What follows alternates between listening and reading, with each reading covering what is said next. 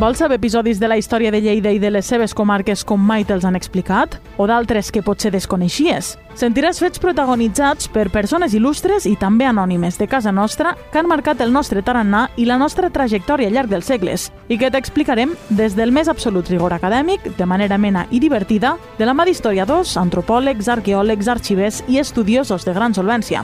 Escoltem, gaudim, riem i aprenem al Píndoles Històriques, una secció conduïda per Rosa Peroi.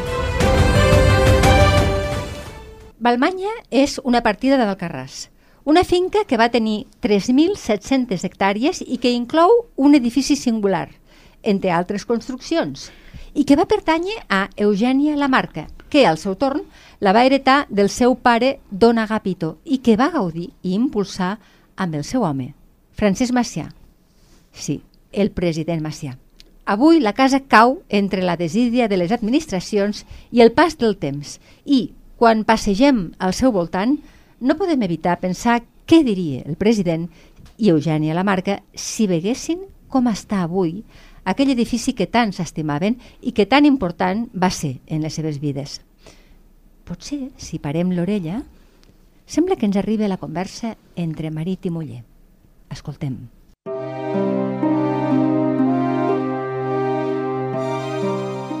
Has vist, Eugènia, com està tot?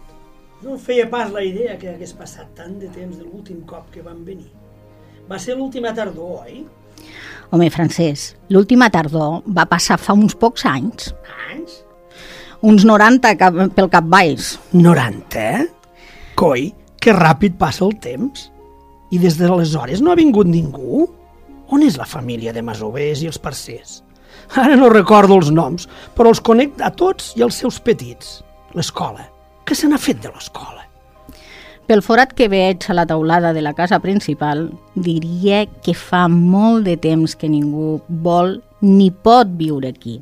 A més, mira, Francesc, no hi ha vidres a les finestres i les portes estan esbotzades. No crec que ningú se n'ocupi de la nostra casa. P però mira els bancals. Fan goig. I estic meravellat dels tractors i les maquinàries que hi veig des d'aquí. Això vol dir que les terres rendeixen, que són tan productives com jo deia que serien amb l'aigua del canal. Sí, els camps estan ufanosos. Segur que donen unes bones rendes. Deu ser per això que no estan abandonats com la casa. Mira, Eugeni, el pati. No es veu l'enllosat de pedra de tanta herba com hi ha, ni la font. Amb l'afany que tenia la guardiana de tenir-ho tot ben agranat i fresc quan arribàvem de Lleida. I les dormides que et feies a l'ombra de la morera. Tothom qui venia de visita o a treballar lloava aquest racó de frescor. A l'estiu a resguarda la pols del camí i a l'hivern aguaitant el solet que s'escalfava, que ens escalfava. Ja ho veus, ara han fet cau les rates i les fures. Però a l'entrada encara podem reconèixer aquella que va ser la nostra llar al camp. Recordes, Francesc?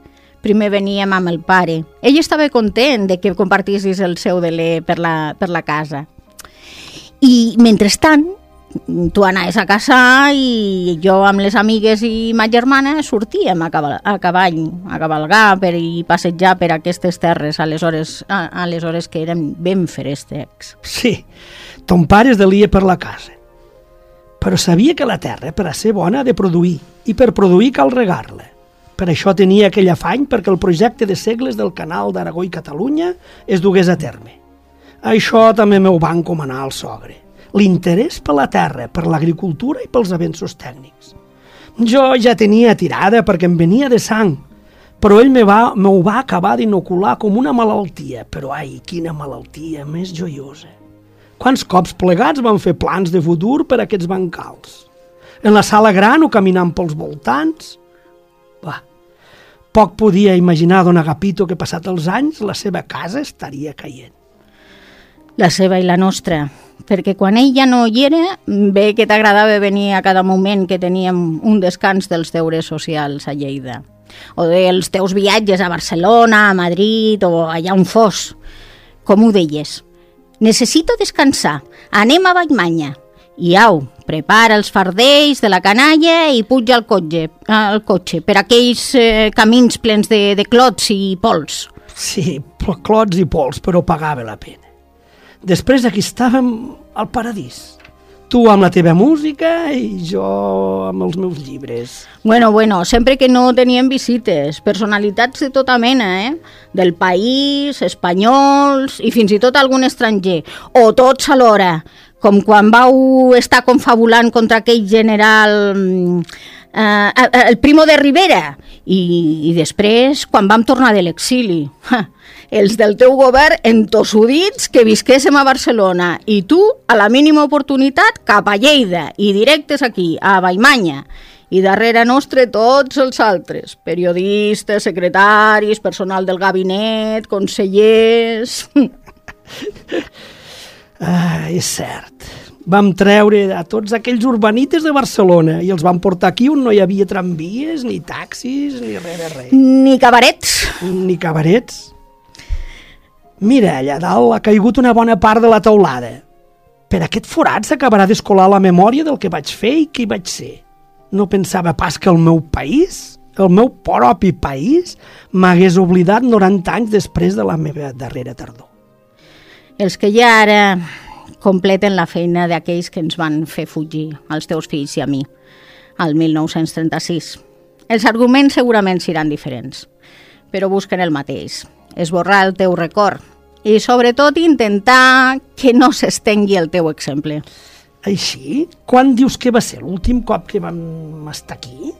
A la tardor del 33, I després com és que no vam tornar? Perquè ens vam morir, Francesc, ens vam morir. Primer tu, i pocs anys després jo, quan ja érem a l'exili. Morir? Ens vam morir? Va, doncs jo em trobo prou bé si no fos pel disgust que ara mateix tinc de veure que s'està enrunant la casa de Balmanya. Les veus es van perdent en les ombres de la tarda. Ja només queda la casa que intenta resistir, mentre els polítics d'ara intenten decidir què fan.